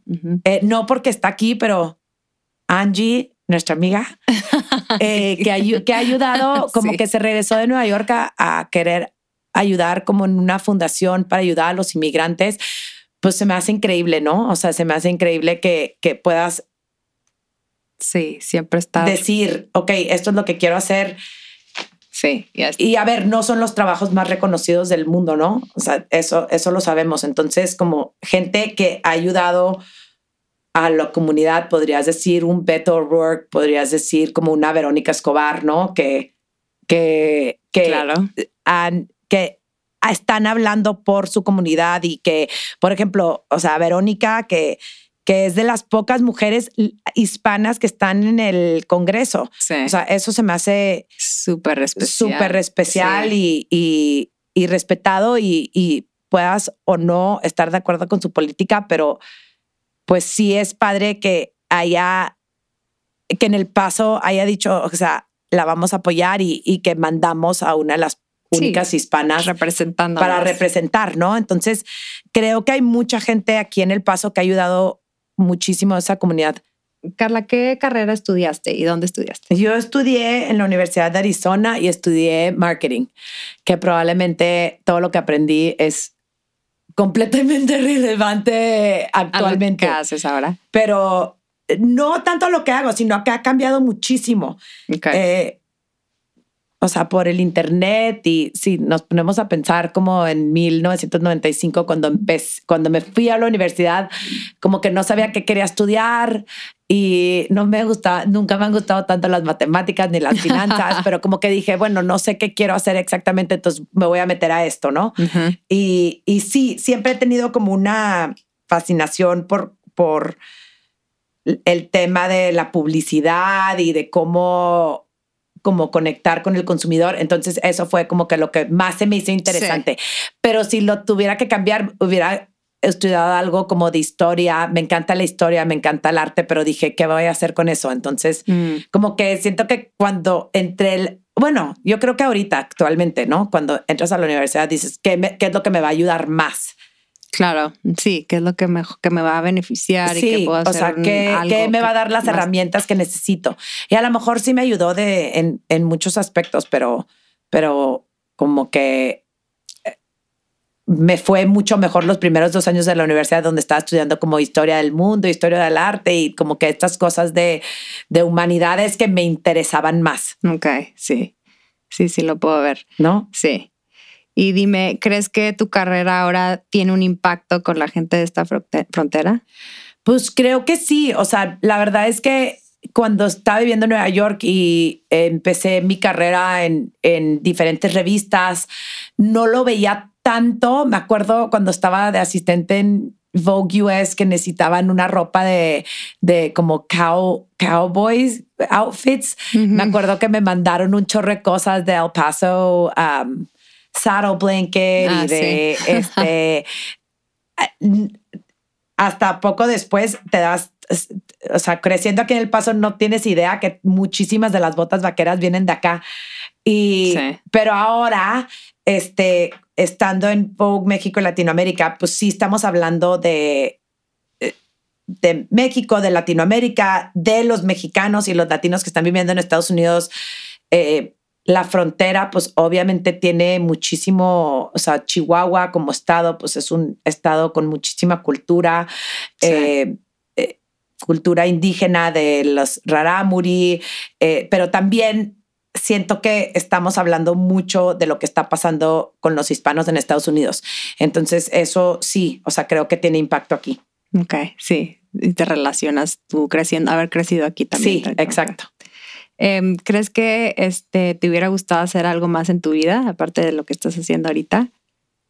Eh, no, ¿O estás- la un- lo único, o sea, como que cuando pienso, me acuerdo cuando me gradué de la universidad, como que sí sabía que quería trabajar en revistas, pero también como que no sé si estaba lista como para irme full, o sea, no sabía exactamente y me acuerdo que apliqué para un programa en Christie's de, de como de, de historia del arte y de como el mundo de las subastas y siento que sí me podría haber ido por ese lado. Ok. Eh, pero, pero pues no, o sea, como que, que se acomodó muy bien a que como que entré al mundo de las revistas y después cuando me fui a París un año, como que llegando de París encontré trabajo luego, luego y pues ya como que me fui de ahí, este, en Sí, ya 2000 te en- encarrilaste a lo mejor Sí, ya. me encarrilé de este lado, aunque siempre Sí. he tenido como mucha curiosidad sobre el mundo del arte y, y de esa parte, pero como que de cierta manera tengo como que esas como que mucho de lo que hago tiene que ver con arte, cultura, moda. ¿no? Sí, te relacionas. Entonces, como que de sí. todas maneras, estás conectada con ese mundo. Estoy conectada, sí, exactamente como, como lo dices. Pero em, no sé, o sea, cuando me pongo a pensar en. Luego empecé mi marca de pijamita con una amiga en 2012, creo, 2010, ya no me acuerdo cuándo. Sí, cuéntame de esa experiencia. Pues fue una experiencia interesante porque como que haber trabajado en revistas, pues te prepara de otro lado, ¿no? O sea, esto es como que ver la parte del consumidor, como que siento que sí fue como me aventaron un balde de agua fría porque hay muchísimas cosas que no sabes de empezar un negocio, ¿no? O sea, tipo, hicimos un business plan, sí, pero luego nos pidieron eh, nos te hacen un pedido y que si no tienes 100 mil dólares para pagar ese pedido, lo tienes que pagar de alguna manera. Entonces fue, aprendí muchísimo, aprendí muchísimo de, de como de, finanzas, de, cómo llegar a un negocio. de cómo llegar a un negocio y como siempre decía mi papá, el que tiene tienda que la tienda. Y yo no estaba como 100% en el trabajo que fue obviamente sí un tema porque cuando no estás, cuando estás como 50 y 50 metido en, en, dos partes, pues es difícil como llevar bien el negocio. Pero sí, cuando me pongo a pensar, ahorita veo, o sea, nuestra idea sí fue muy buena. Nada más que muchas veces no sabes ejecutar, ejecutar o no sabes con tu la parte de producción, que es algo que el paso tiene mucho pues por ejemplo, Kiki Cervantes, que su familia lleva haciendo uniformes y mezclilla eh, para todas compañías por años, ¿no? O sea, como que esa parte de manufactura y producción fue algo, una parte muy importante para el paso antes de que se llevaran todo a China, ¿no? Y de Juárez. Sí. Entonces, pero muchas veces como que no sabes ni por dónde empezar. No, ni por dónde. O sea, por dónde conocer a alguien que te pueda hacer una pijama, dónde, dónde compras la seda. Entonces, aprendí mucha de esa parte como de cómo llegar a un negocio, porque siempre he trabajado para alguien. Y como dice mi esposo, no todo mundo tiene que ser emprendedor. De hecho, no. O sea, si te pones a pensar como que este, hay gente que necesita estructura, hay gente que necesita... Y creo que yo, o sea, como que en ese tiempo de mi vida sí necesitaba esa estructura voy a decir que nunca lo voy a intentar de nuevo, no, porque igual y sí me entra la curiosidad sí. por, por ahora sabiendo lo que sé de esa experiencia, a lo mejor lo podría hacer bien. Sí, ya lo puedes ejecutar de una mejor manera. Sí. Se me quitaría el, el miedo. Sí. ¿No? Sí, ya no sería todo nuevo, empezar Pero de nuevo. no lo vas a saber hasta hacerlo. Sí. O sea, como que siento sí, que. Es que hasta que no lo haces, experimentas y sabes cómo Exacto. se hace. Sí. Pero qué padre, la verdad está increíble. Sí, Y, también como que siento que muchas veces como que veo a, o sea, pienso en esa experiencia y por qué no podía, por qué no podía dejar mi trabajo en hacerlo, pues porque no tenía nadie manteniéndome, entonces yo me mantenía sola y como que en ese entonces no ganaba suficiente para decir, ok, voy a dejar mi trabajo y me voy a dedicar a una, una Sí, a esto totalmente. A esto totalmente. 100%. Pues tenía que pagar mi renta, no nos, no nos pagábamos ningún tipo de salario. Entonces, sí, es como que what came first, the chicken or the egg, ¿no? O sea, eh, entonces puedo decir, fue, fue un error no haber dejado mi trabajo, pero pues no fue un error porque no tenía dinero con qué mantenerme. Sí, no tenías a lo mejor, no estabas preparada para dedicarte al 100% a este proyecto. Exacto. Sí, pero la, la, experiencia que adquiriste y el conocimiento, pues eso te va a dar a lo mejor unas bases por si en un futuro lo quieres volver a retomar, lo puedes volver a hacer, ¿no? Exactamente. Sí, qué padre. No, felicidades. Ese fue un proyecto súper padre. Sí, que ahora lo veo y digo, ya estuviera retirada. sí, tienes que retomarlo, la verdad. Eh, cuéntame eh, cómo empieza Carla a trabajar en Vogue México y Latinoamérica. Bueno, pues después de haber trabajado en Nueva York, trabajé en una revista que se llamaba Mademoiselle y luego de ahí trabajé en Elle y luego trabajé en Vogue US muchos años y luego de ahí me recomendaron a trabajar en New York Times. De New York Times me fui a interview brevemente, muy brevemente, y de ahí me fui a W y ahí fue, o sea, en ese, entre el 2010 y el 2015, pues me casé en 2012, me casé con un mexicano y él me dijo, oye, tengo esta oportunidad en México, eh, ¿te interesaría vivir en México? Y como que en el momento no sabía, no estaba segura. Me acuerdo cuando le hablé a mi mamá a contarle, ¿Cómo? Yo que dejé todo para irme de México y tú regresando. la ironía de la vida, ¿no? Sí. Y este, y ya, pues como que justo en ese estaba empezando, ya había empezado el negocio con, con mi socia, ya había como que empezado todo este boom de, de Instagram, redes, etcétera. Como que pensé, ¿por qué no? No, o sea, mi esposo es súper organizado y muy práctico y como que me dijo, a ver, esto es esta es la oportunidad, esto es lo que vamos a ahorrar, esto es lo que, si, me quedo, si nos quedamos en Nueva York, así, hice el, o sea, él para todo hace eh, modelos financieros. Como modelos, sí, eso se dedica. O sea, estos son los pros, estos son los cons eh, de cada lugar, ¿no? Entonces dije, dije, bueno, pues si tiene una buena oportunidad, pues va, ¿no? O sea, de eso se trata como tener, ser socia, ¿no? Como ser esposa. Sí. Y, em, y ya. pareja. Sí, pareja, nos fuimos, ¿no? y, y, y la verdad es que fue, sí fue un riesgo porque él se fue un par de meses antes y nunca me dijo que estaba aterrorizado de haber regresado a México, como que no era lo que él esperaba socialmente, ¿no? O sea, como que al principio dijo, híjole, no sé qué hice, pero nunca me, lo dijo. Sí. Y gracias a Dios no me lo dijo porque pues igual y no, no hubiera pasado, ¿no? Y me voy y al año, bueno, nacen mis hijas, que fue pues otra experiencia increíble y de repente dije, eh, mi jefe en Nueva York me había conectado con, con el director de Condé Nast. Me hablaron, pero no había trabajos para mí en ese momento y luego nacen mis hijas y me, habían hablado en agosto a decirme, oye, te queremos ver en noviembre porque va a venir el director de, de Condenas Latinoamérica y te quiere conocer. Y yo, perfecto, mira, el 23 de noviembre nacen mis hijas, pero si no han, si, si todo bien, pues todo bien, voy. Pues mis hijas llegaron antes y fui a la entrevista. Ay, qué padre. Y este, así no me, no me cerraba la falda, pero me fui como toda tapada. Con Recién aliviada. Largo. Y este, y me dice, y me dijeron, hay un trabajo, no te podemos decir qué es, pero pues, pues está siendo considerada.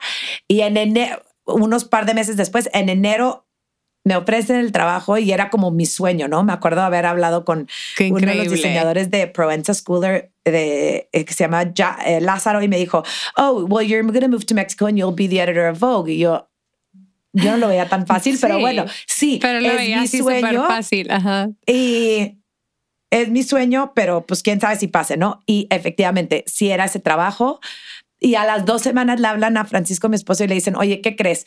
Los brasileños están muy friqueados por la situación financiera en Brasil, van a cerrar el banco al proyecto a que se había ido él. Entonces me dice, híjole, pues no sé qué hacer. Eh, están a cerrar el banco, me están corriendo básicamente. Sí. Pero pues tú acabas de firmar un contrato y se me hace injusto pedirte que te regreses a Nueva York.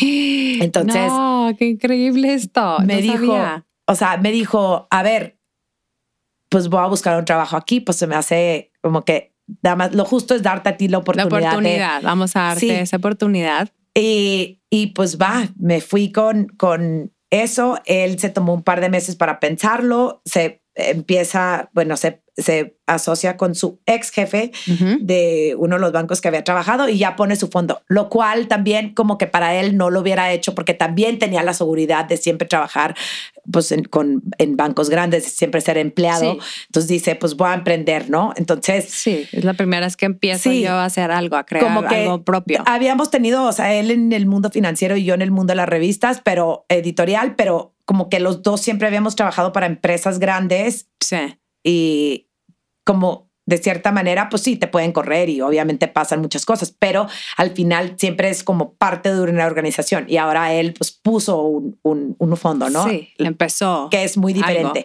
Pero pues así fue la historia de, de cómo llegué y, y pues ha sido un camino seis años, cumplo en mayo de... Ya seis años, Carla. Sí, y sí ha cambiado mucho, pues obviamente tanto el mundo editorial como, el, como la compañía en sí, este, pero siento que pues ha sido como un camino muy, eh, mucho más eh, increíble y un camino de lo que pensé, de lo que esperabas. De lo que esperaba. Esperaba como pues todo mundo, o sea, nunca me esperaba lo que iba a pasar y cuánto iba o sea, yo quería, cuando llegué, dije, quiero que vean la revista y quiero que la vean así como, ay, pues México y Latinoamérica tienen moda y modelos padres, ¿no? Y nosotros también podemos ser como una de las revistas, una Vogue Italia, una Vogue Francia. Y creo que el impacto que hicimos fue mucho más profundo de la moda, ¿no?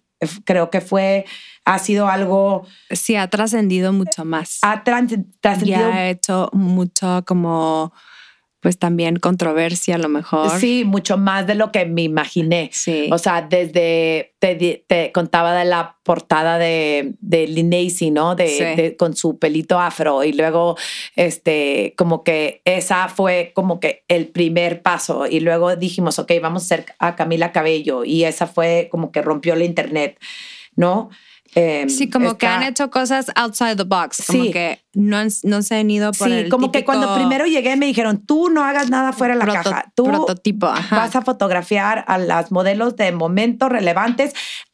A todas las, mexicanas y a todas las latinas les gusta verse así. Ellas quieren ser como europeas. Ellas quieren, ¿no? Entonces como que dije, but is that true? o sea, es algo vacío a lo mejor. Sí, o sea, era como es una realidad. La eh, el modelo que les estaba funcionando. Y yo dije, pero hay otro modelo, ¿no? Hay, hay, más. algo más. algo más. Entonces, como que empezamos a, a, decir, ok, vamos a. Y luego también, no solo eso, era también ese tiempo de que quieres crecer audiencia y quieres serte relevante en Instagram y quieres que la gente te voltee a ver. Entonces, necesito fotografiar a solo modelos que tienen millones y millones de followers. Y, por ejemplo, esa portada de Nacy tuvo muchísimo impacto.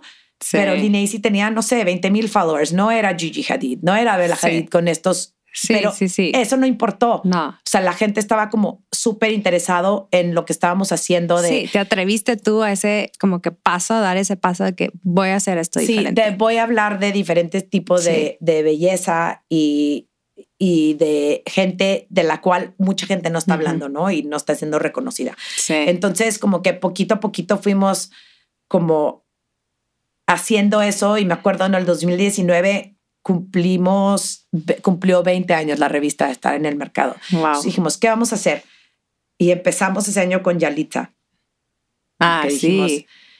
Que también fue así un super boom, ¿no? También para la revista. Sí, un super boom, pero al principio cuando primero me dijo una de las editoras, oye, este, ¿qué te parece si hacemos algo con Yalitza que va a salir en la película de Cuarón? Entonces dije, no, pues ¿cómo vamos a hacer a Yalitza? ¿Y ya la nadie la conoce. la película no? No, la había visto, ah, pero dije, ¿cómo vamos a poner a una persona que nadie sabe quién es en la portada? ¿No? Entonces, eh, como que me quedé pensando y luego había, empecé a ver, me mandaron como un preview de la película y como que pues obviamente fue increíble. Había tenido como una entrevista con Cuarón en ese año, entonces sabía que venía. Sí. Y me fui a Nueva York, entonces estaba platicando con una editora con la que trabajé y le dije, estoy viendo hacer algo con Roma. Y me dice, oh, you would never put Yalitza on the cover. Entonces volteé y dije, why not? Why not? ¿Por qué? Pero no me pudo contestar por qué. Yo sabía por qué lo estaba diciendo. Yo sabía que era porque no era Charlize Theron, no era como la típica modelo, artista, como celebridad celebridades. Hollywood. Y sabemos que en los últimos años, bueno, hasta hace cinco años, todas las portadas de las revistas eran las mismas. Reese Witherspoon, Jennifer Aniston, quizá una latina, J-Lo, a lo mejor Selena Gomez. pero eran tipo las mismas, ¿no? Nicole Kidman. Y yo sabía por qué lo decía. Entonces dije, esta señora no me va a venir a decir a mí qué voy a hacer yo. Entonces la confirmamos para la portada y le dije a la niña que trabajaba en mi oficina, que se llama Regina, le dije, Regina, pides una exclusiva porque no quiero que salga en otro medio antes. Y por tres meses después de hacer las fotos estuve, híjole, la va a sacar quién, en, porque fue a sus premios y la va a sacar. Y sí la, la va a sacar. Sí la sacó Chilango. Sí. Este, y fue, em, luego nos dijeron de Netflix que porque eh, Cuarón tenía una relación con el editor y se conocían muy bien, entonces, pero nadie, nadie hizo caso. Pero cuando la sacamos nosotros. Ni se dieron cuenta realmente, la gente no le hizo tanto caso. Como que me acuerdo estando en mi casa un diciembre, la película salió el 9, 9 o 13 de diciembre subimos la foto y dije, oh my God. O sea, nunca había visto mis redes volviéndose locas, así. Y pues así fue, así fue como un impacto. La estrategia, lo que, lo que, lo que fue como que esa portada que sí siento que hubo un antes y un después y no lo digo solo en Vogue y siempre lo digo que sí fue en México porque antes también en México una barrera, ¿no? Veías un comercial de Pantene, veías un comercial de Head and Shoulders y siempre era con una eh, modelo, güera, modelo. Em, siempre fue como one size fits all, ¿no? Sí. Y, y después de eso fue cambiando como los contratos a quien estaban viendo para fotografiar. O sea, ahorita Yalitza es la imagen de Head and Shoulders, cuando por muchos años le estuvieron vendiendo perfumes a mujeres indígenas, a mujeres morenas, Ay, qué importante. las mexicanas como con otro estándar de belleza. Sí. No va a decir si es bueno o malo, pero sí siento que cambió como que esa industria. Totalmente cambió esa industria. Y, sí. y este, después como que ese año seguimos como que, ¿qué significa hacer 20 años en esta región? Sí. Quiero hacer como traer a cinco modelos extranjeras. No, o sea, hay que hablar de lo que está pasando aquí y, y Sí, porque vas a traer a alguien de fuera cuando tienes que hablar de, sí. de, aquí, de tus raíces, de, de Latinoamérica. Hicimos una portada con las cholitas de Bolivia para Latinoamérica, hicimos una portada con Juana Burga y este, las mujeres eh, de una comunidad inca en Perú. Em, hicimos a Abigail Mendoza, que es una chef mexicana oaxaqueña eh, de Oaxaca, que cocinan como cocina tradicional. Eh, oaxaqueña, como que todo esto y, y, y, sí hubo resistencia porque me acuerdo que cuando sacamos a Yalitza, mi jefe en ese entonces me dijo, espero que tengas un plan B. Y le dije, no, no, no, no hay plan B. This is it. Esto no hay nada más. Sí, y eh, esto es. This is it. Y como que el hecho que me hayan dicho, tienes un plan B y luego para otra portada, que esto no es National Geographic, es Vogue, Carla. Y yo, sí, I get it. I get I understand. Pero, exacto. Y, pero sí que el hecho que sí, o sea, no, no fue sin resistencia. Y pues Sí, fue difícil para ti tomar esa, esa decisión al final del día, ¿no? Pero yo veía como que, ¿cómo vas a hablar de moda en Latinoamérica sin hablar de lo más importante de la moda latinoamericana, que es la parte de artesanía? Y ahorita que todo mundo está hablando de slow fashion y cuidar el medio ambiente, pues aquí tienes... ¿Cómo vas a apoyar a, la moda y a la gente que está creando cosas increíbles también aquí? Y, es como... apoyas el resto del mundo, es slow fashion, ¿no? O sea, es cuando estás hablando de, de como cuidar estas comunidades, de cuidar a, a estas mujeres que están como, que saben manejar como un, que saben hacer un tejido único que es súper especial. Entonces, pues esas son las historias que queríamos contar y que seguimos contando. Sí, y, que hay mucho valor detrás de, de, todo. Sí. Es un arte. Y ahora siento que como que en, en este proyecto, o sea, esta nueva, esta nueva etapa de Vogue, donde somos parte de un, de un como global network, siento que es increíble porque todo el mundo dice, ay, pero sí, te van a dar las historias y vas a tener que poner lo mismo que hay en todas las Vogues. Y yo, pues una parte sí, pero otra parte es nosotros podemos compartir una historia como la que hicimos del Día de Muertos en México, en China, en Italia, en Estados Unidos, o sea, donde antes a lo mejor no tenían acceso a contar esas historias. Claro. Entonces, siento que estamos en esa etapa ahorita donde estamos como que dando a conocer esas, o sea, como que contando eso globalmente, que es increíble. Es súper increíble y la gente sí lo, lo admira y lo valora también. Eh, hace poco hicimos una historia con una amiga y, y una mujer que va a ser colega mía que se llama Sofía Reyes, que es de aquí de Juárez y que por muchos años estuvo trabajando promocionando Juárez como destino y Chihuahua.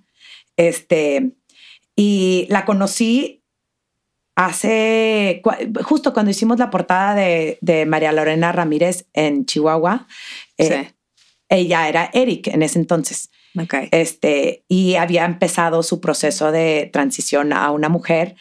Y la verdad es que nos hicimos amigas y siempre que, que hacíamos algo en Chihuahua y ella me platicó pues que estaba en este proceso y hace poco estuvimos haciendo, tuvimos la oportunidad de colaborar con Estados Unidos y hacer, contar estas historias de, de, de la moda y cómo, cómo si una pieza de moda o algo de la moda te hizo sentirte como cómoda con tu cuerpo, ¿no? Y hicimos esta historia que se dice How a Little Black Dress Made Me Feel Like Myself After Transitioning. No, y qué padre. Sofía contó esta historia. A ver. Y justo es esta historia de, de, de cómo eh, haber crecido en, en Juárez y decidir, ok, quiero ser mujer y cómo fue su camino hacia eso a través de la moda. Entonces, como que siento que esas historias son tan importantes y pudimos compartirla con una audiencia de 13 millones de, Sí, de personas. ¿no? no solo en México. Sí. Entonces, como que cuando digo de la parte de globalización, como que puedes contar esas historias sí. de una ciudad chica, de Ciudad Juárez, que a lo mejor no hubiera tenido esa oportunidad si no hubiera esta, esta, esta plataforma global. Entonces, pues eso es, eso es algo que, pues que me emociona del trabajo, ¿no? Sí. Cuando, cuando dices, ay, ¿qué, qué es lo, lo que más vas a hacer, no? Sí. Sí, O sea, ¿qué, qué es como, porque creas al final del día quieres como, como, pues no sé, inspirar o conectar o de alguna manera dar una, dar una perspectiva tan real como de un ser humano, ¿sabes? Entonces es como que qué bonito que por medio de la moda y que, que de esta manera y por este medio esta persona se haya abierto y, y que lo haya podido haber sí, hecho. que lo haya Y- podido platicar y que Sí. son, son y que cosas haya que, tenido puedas compartir, apoyo, ¿no? Sí, que a Sí. lo mejor tenía tanto temor y que a la vez, o sea, que esto fue hasta mejor, hasta Sí. de lo que él esperaba, ¿no? Exacto. Ella esperaba ya. Sí, Qué padre, qué importante eso. Bueno, ¿y qué significa ahora Vogue para ti? ¿Qué es para ti Vogue? Eh, pues creo que Vogue siempre ha sido para mí como una, a mí como les de- te decía antes, fue como,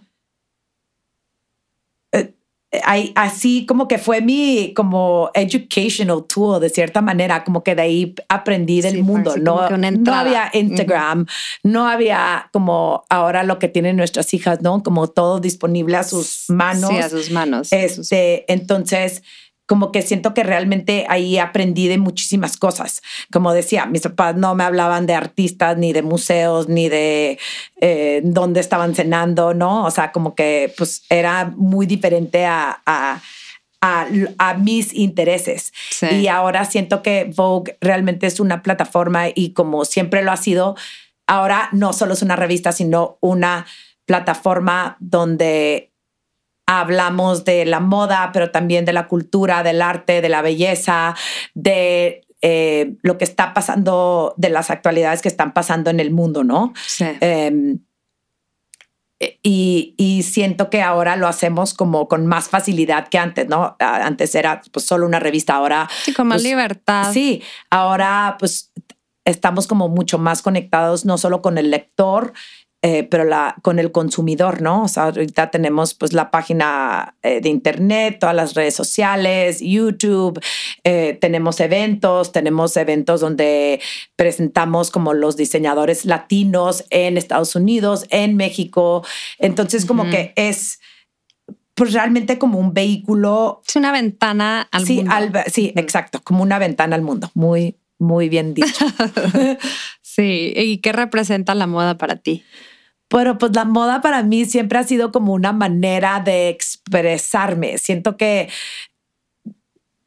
eh, si- siempre he amado la moda porque siempre me ha gustado cómo que te pones, si te pones un vestido y cómo te sientes cuando te pones ese vestido y cómo cuando vas a una entrevista te, usa, llevas esto y cómo te sientes cuando lo llevas. Entonces, siempre que me preguntan como, ¿qué es para mí? Como siento que algo realmente que usas como para expresarte, ¿no? Sí. Entonces, cuando la gente me pregunta a mí, ¿qué es lo que no te gusta ver en la moda o qué es lo que no te gusta de las tendencias?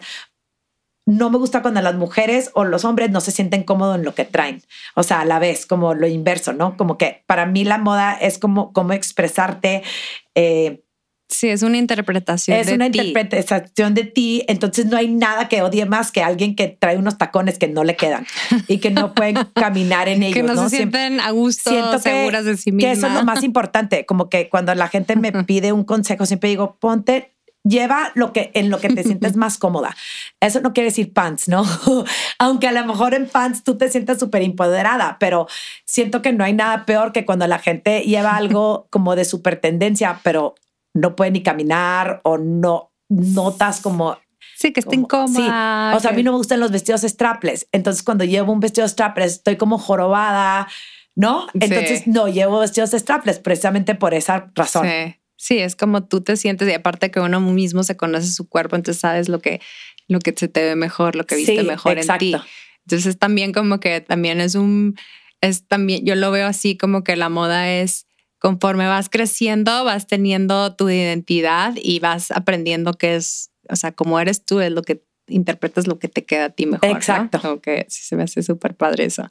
Y sí, y hay gente que a veces no tiene, pues no tiene ese sentido de, de estilo. de- Sí, de- hay gente que se gasta una fortuna en ropa y no les queda ni y bien. no Y, luego hay otra necesariamente se gente le ve bien. Que va a tiendas de segunda mano y salen Y se le ve como- todo y se ven como un millón de dólares, ¿no? Sí. O sea, da igual. No, Sí. eh, Siempre he dicho, no me importa el precio, Sí. es Es de cómo, Cómo te, tú te sientes, sientes y cómo y te- te, proyectas Exacto. tú con, con lo que traes puesto, ¿no? Exacto. Sí. Bueno, eso es importante y de hecho te iba a preguntar que dieras un tip de moda, pero dices mientras sea algo que te, que te sientas a gusto, que te sientas Sí. sencilla, eso como es que tip. no sigas tendencias si no te acomodan, Sí. ¿no? Y si no te vas a Sí, a la sentir moda lo que te segura. acomoda. Sí. Claro, ok. ¿Tienes alguna marca de diseñador que sea así de tus favoritas? Pues últimamente ha cambiado muchísimo, no sé, como que por lo general me gustan lo que diseñan las mujeres. Ok. Eh, no sé, o sea, como que mi como sueño de entrar vestida como ahorita tengo una boda como muy elegante y digo, ay, me encantaría llevar algo de Alexander McQueen de Sarah Burton, ¿no? Ajá. este, que me encanta, pero también me gusta mucho. em, who do I like right now?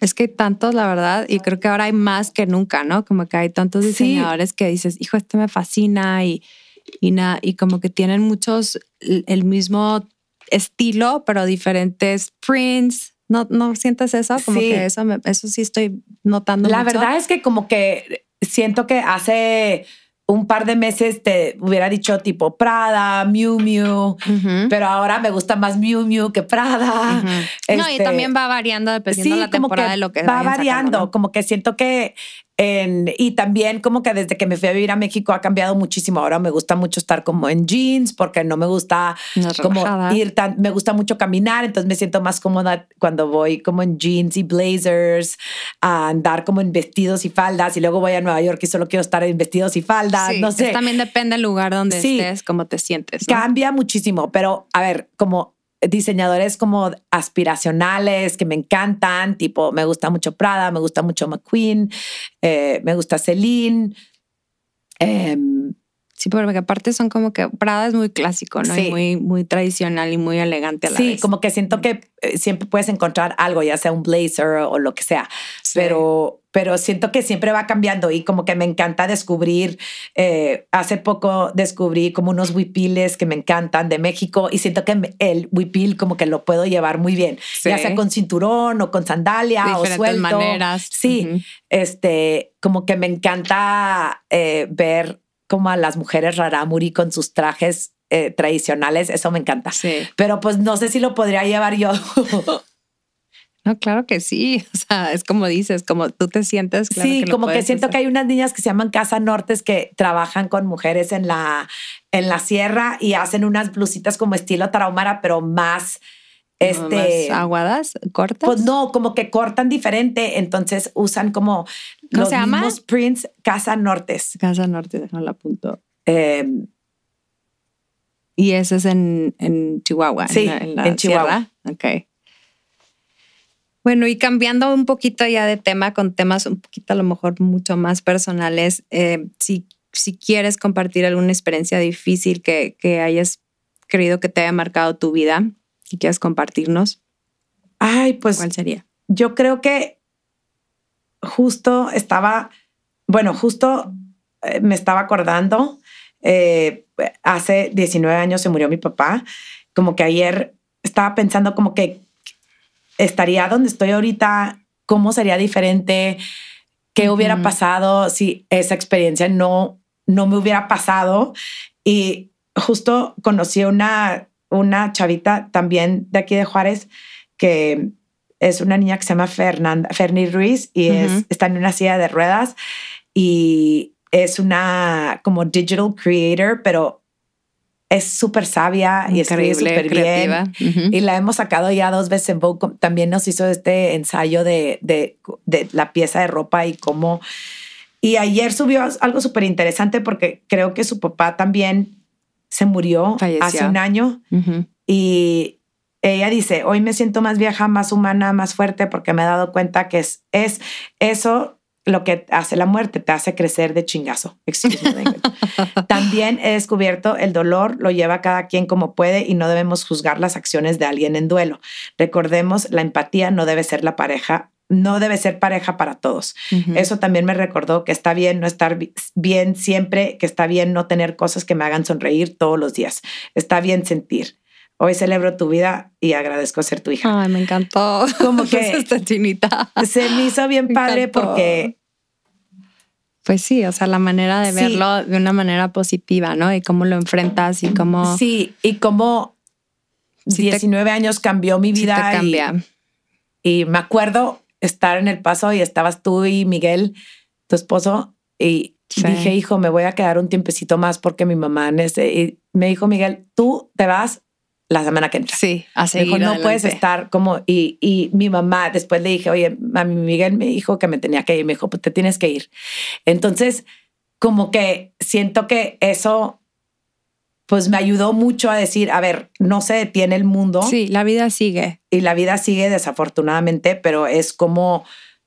Como tú te enfrentas a esas dificultades, ¿no? Y siento que de cierta manera como que esa experiencia me ayudó a, ver otras experiencias que quizá yo las hubiera visto difícil un poco más fácil, porque ya pasé por esto y, sobreviví. Sí. Y, y no pasa nada. No pasa nada. adelante. Sí. O, sea, la vida no se acaba aquí y sé que es difícil, pero no, no hay que ver hacia atrás. Sí, exacto. Y como que te puedes meter en rollos de que no es justo y esto y el otro. Y pues no, no es justo, pero nadie nos dijo que estuvimos aquí, estaríamos aquí para para que fuera todo fácil y justo, ¿no? Al final pues, lo hemos...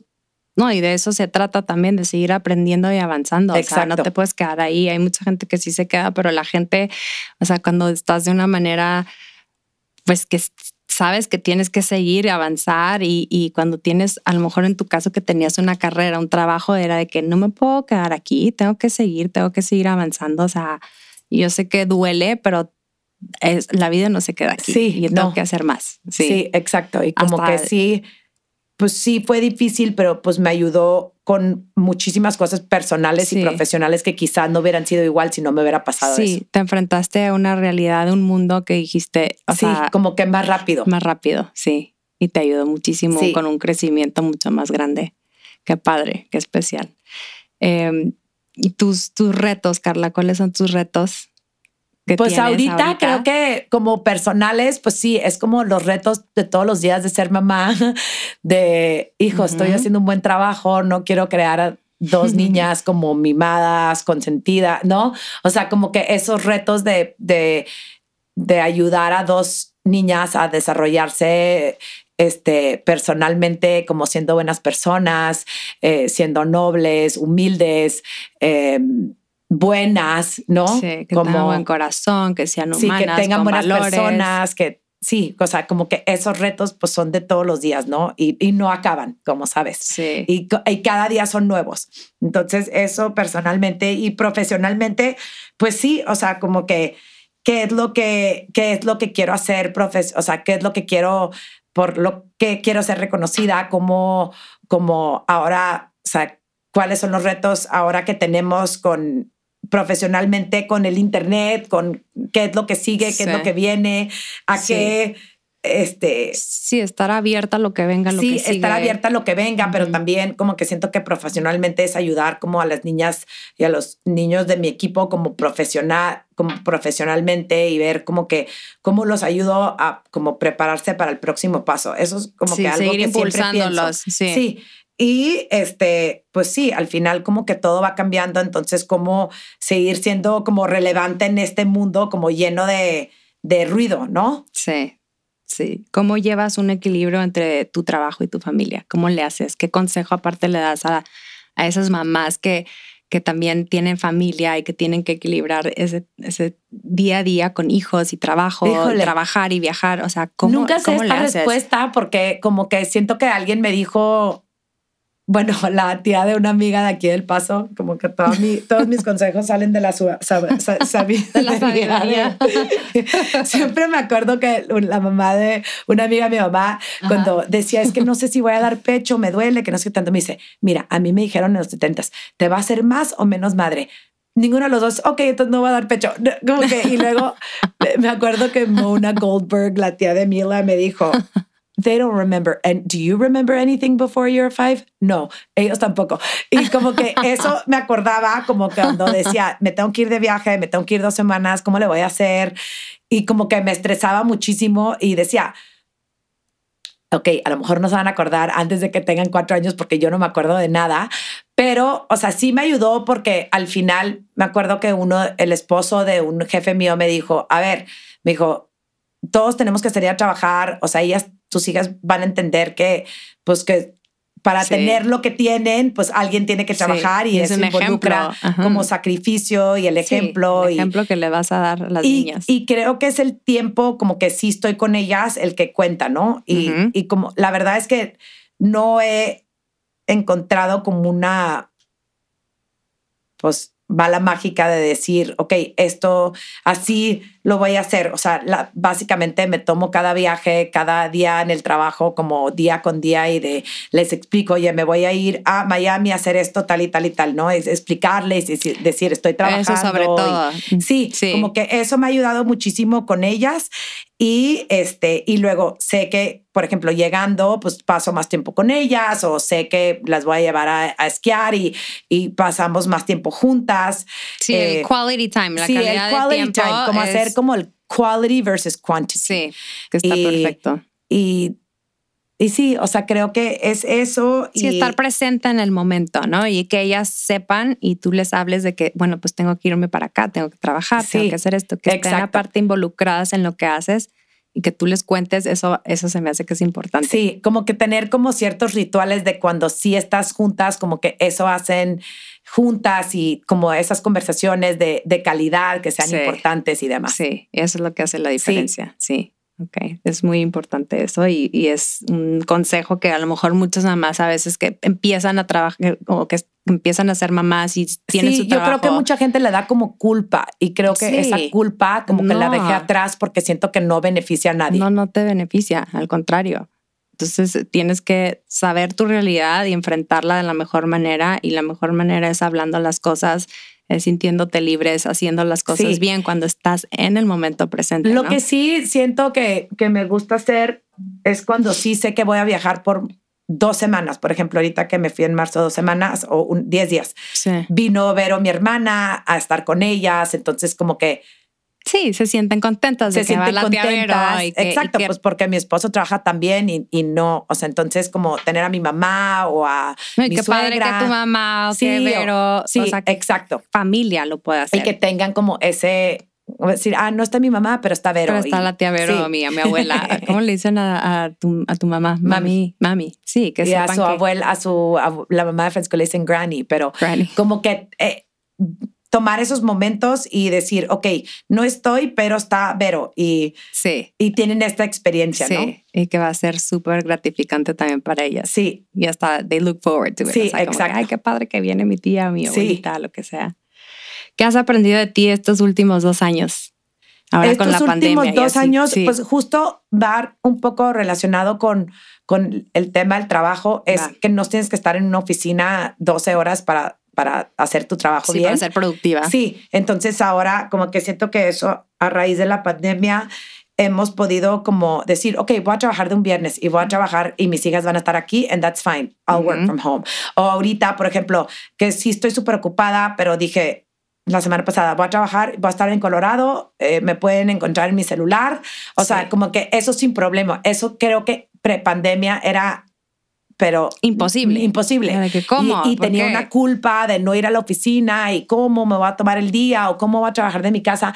Eso ahora es... Se ha cambiado definitivamente. Ha cambiado muchísimo. Y siento que yo llevo, llevaba, no sé, eh, hasta el 2020 trabajando así. O sea, de tengo que estar físicamente. sí. Y todos en mi oficina tienen que estar físicamente. Y ahora, por ejemplo, en México... Sí, más flexibilidad ahora tenemos más flexibilidad. Entonces ahora, en vez de estar en un coche tres horas, algunas gentes que van a la oficina los tengo en la casa y son más productivos en su casa que estar en un coche una hora y media o en un camión yendo a trabajar. Entonces, pues sí te hace más como entiendes más la situación de cada quien, ¿no? Y, y, y, y, pues eso es bueno. Ok. ¿Y te consideras una persona religiosa? Em, espiritual más. Sí, creo que más religiosa que espiritual.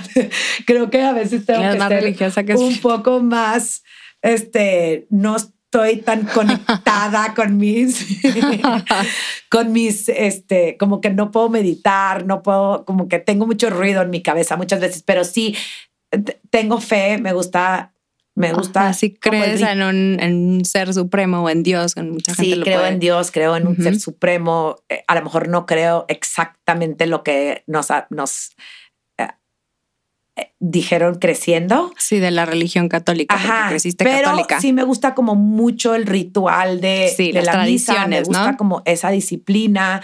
me gusta como ir a tener una hora de escuchar misa y ya sea como mi interpretación o, o lo que en el momento te llegue. Me gusta mucho el, el, momento y como la, la me gusta las, la, como ese momento de que me doy de una hora de paz. Ahora. sí, sin ruido, sin andar sin ruido, o sea, sin agarrar tu teléfono, sin escuchar a nadie, sin hablar con nadie, como que ese momento y justo estoy como porque yo fui a escuela católica desde chiquita y mis hijas no van a escuela católica. Entonces es como esa conversación de cómo les voy a dar esa Cómo les hablo y cómo les enseño de esto de una manera diferente a la cual la, aprendí yo. Sí. Porque como que desafortunadamente siento que en los últimos años pues han salido muchas cosas de la religión que, que no nos han gustado, ¿no? Sí. Y que a mucha gente la hizo como... Sí, a alejarse. Alejarse. no quiero nada con la religión. Sí, entonces como ver si la religión, o sea, ser católica sí es importante para mí, sí me gusta como lo que yo he vivido y cómo me ha ayudado en mi vida personalmente, pero no me gusta, no me han gustado muchas historias, entonces ver de qué manera yo les quiero enseñar a mis hijas y, y cómo... estás abierta a otra, otra manera a lo mejor de enseñarle a tus hijas. Sí, a otra manera de que ellas aprendan lo que yo aprendí, pero sí, para, sí es importante, diría. Ok. Eh, ¿Tu libro favorito? ¿O ahorita el que tengas más? Uy, tengo Yo sé muchos, que lees mucho. Pero sí. me encanta leer, pero creo que uno de los primeros libros que leí que dije, como que me introdujo a la literatura fue, creo que Gone with the Wind en, en, en, la prepa, en high school. Este, y luego el otro que me encantó, que me encantó y, y eh, fue La Casa de los Espíritus eh, de Isabel Allende. Y este, eh, después de haber leído ese libro, como que me entró mucho la curiosidad sobre sobre la cultura como latina, no solo la mexicana. Porque hablaba de la de una guerra civil, ¿no? De España de Chile. Y de Chile se van muchos españoles, sí. Algo así, ¿no? Eh, salió en 1982 y creo que yo la leí como a finales de la prepa y creo que eso como que me me volvió como muy apasionada de la lectura. Ok, sí, te inquietó y te hizo un despertar en tu lectura. Sí, y ahora como que en, COVID dije, voy a leer 50 libros al año, pero es súper difícil leer 50 libros, 50 libros al año. ¿Cuántos libros lees al año? Pues el año pasado leí 40.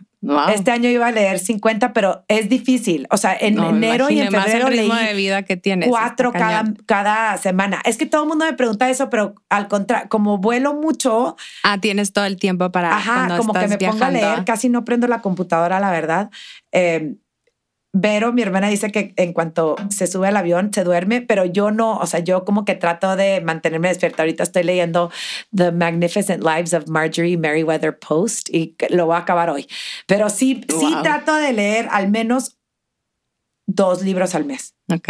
No, Te digo, enero y febrero estuve más como picada y leí uno por semana. Entonces leí ocho.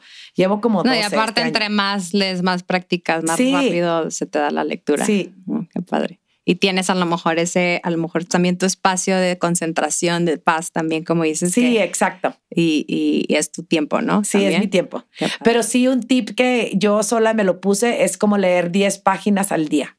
Ok, eso es bueno, porque a veces piensas que, hijo, ya Como que, pongo el teléfono en airplane mode casi después de las 10. Sí. Y ya digo, o sea, si puedo leer estupideces en online, Sí, sí tengo el tiempo para estar en Instagram, no sé, media hora, tengo tiempo de leer fácil. Sí, seguro. Bueno, ese es un buen consejo que le podemos dar a la, a la audiencia. Qué padre. Eh, bueno, y ya para finalizar, Carla, si pudieras poner un letrero en el cielo con un consejo que todo el mundo lo viera, ¿cuál, ¿cuál sería tu consejo? Pues esto lo pensé y siempre, mi papá siempre nos decía, todo a su tiempo. Eh, y como que me, siempre me daba una anécdota de primero llegas al restaurante y no pides el postre, primero pides, pides tu comida, y luego ya comes postre. Y creo que muchas veces en la vida como que queremos todo por adelantado, ¿no? Ahorita eh, como que mucha gente cree que, que el, mundo de la moda siempre es como, ay, ir a París y el coche y la foto y esto y el otro y tener como cosas caras y demás. Y no es así. Como o aparte en el instante, ¿no? Sí, no, todo en el instante. Y, y, creo que esa, lo que me decía, es como que todo a su tiempo. Ah, va a haber tiempo para para como que no te frustres en tratar de comprarte todo lo que quieres porque eso no te va a traer felicidad, ¿no? Siempre es como el camino a, cómo llegas y, y, todo tiene su momento.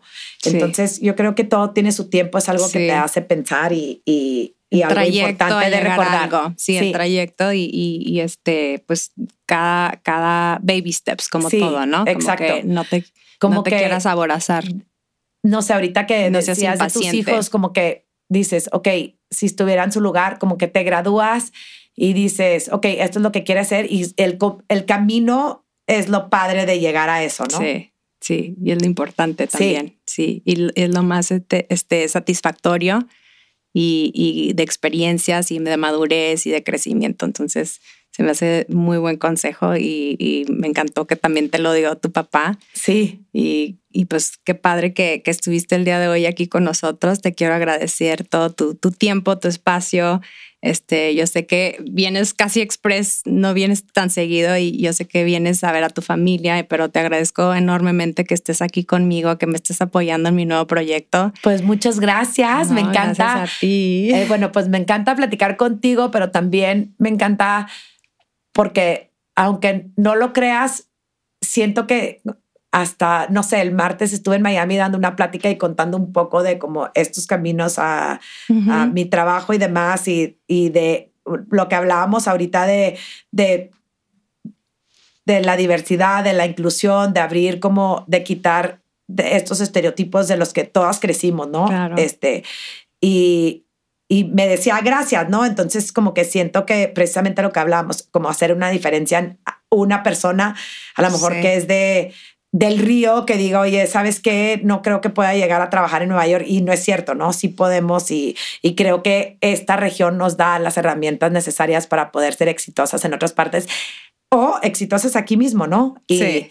y creo que antes estábamos prepandemia, prepandemia como mucho de dónde vives te define qué es lo que puedes hacer en la vida, ¿no? Y al contrario, o sea, ahorita nos hemos dado cuenta que puedes fundar una compañía, que puedes ser, estar en un lugar donde a lo mejor es más chico como el paso, pero que te escuche millones de personas y da igual, ¿no? O sea, no, no importa.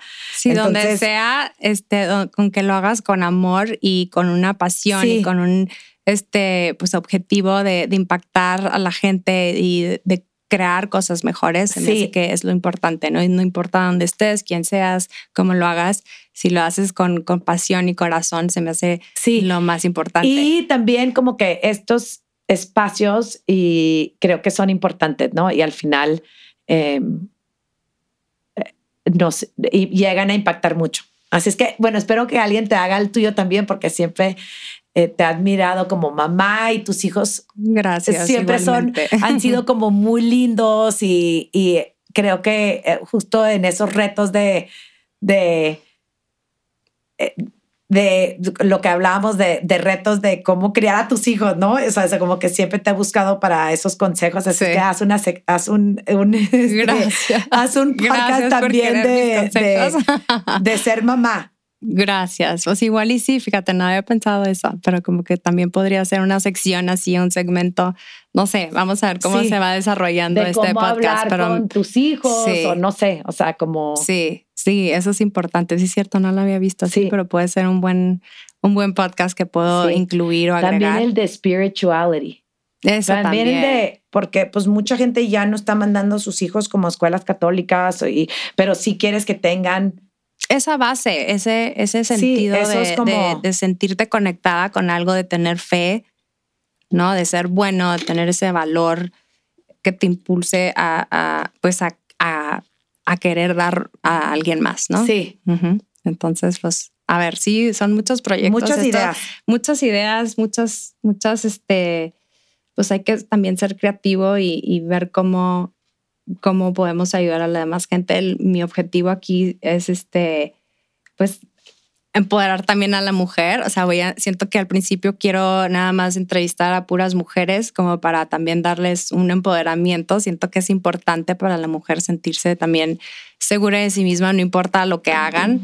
Este, voy a tener entrevistas desde, o sea, una señora que hace tortillas en, sí. ya sabes, como que de todo tipo de, de personalidades y de mujeres extraordinarias que, que pues son bien básicas en esta frontera. Entonces, ese es mi, ese sí, es mi proyecto. Y al final, como que siento que también, pues seguimos viviendo en un mundo como machista que...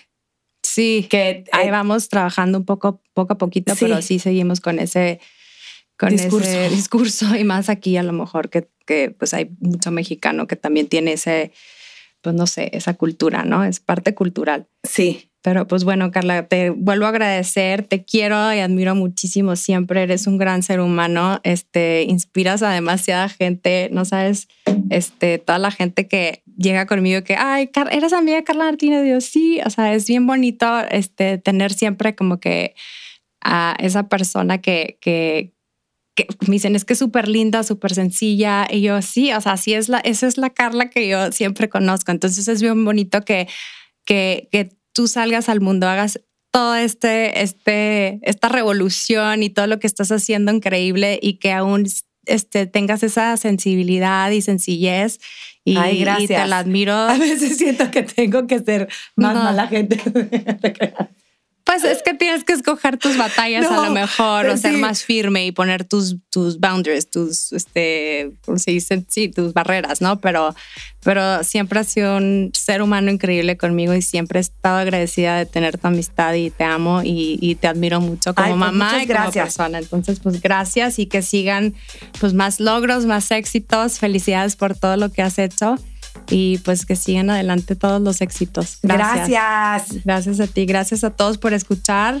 Eh, yo soy Marcela Fernández y esto fue un episodio más de Border Girls. Gracias. Border Girls con Marcela Fernández.